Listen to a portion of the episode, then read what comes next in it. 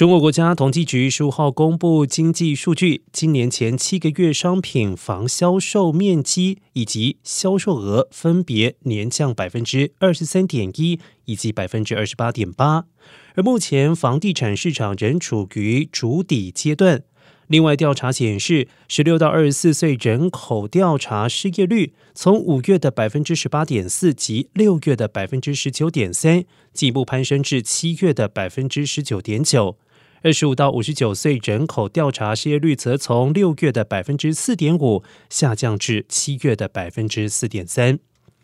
中国国家统计局新闻发言人傅林辉表示。受到 COVID-19 疫情冲击，全国城镇调查失业率目前是冲高回落的态势，就业总量压力和结构压力依然存在。全国失业率总体水平高于去年同期，青年人失业率仍然处于历史较高水平。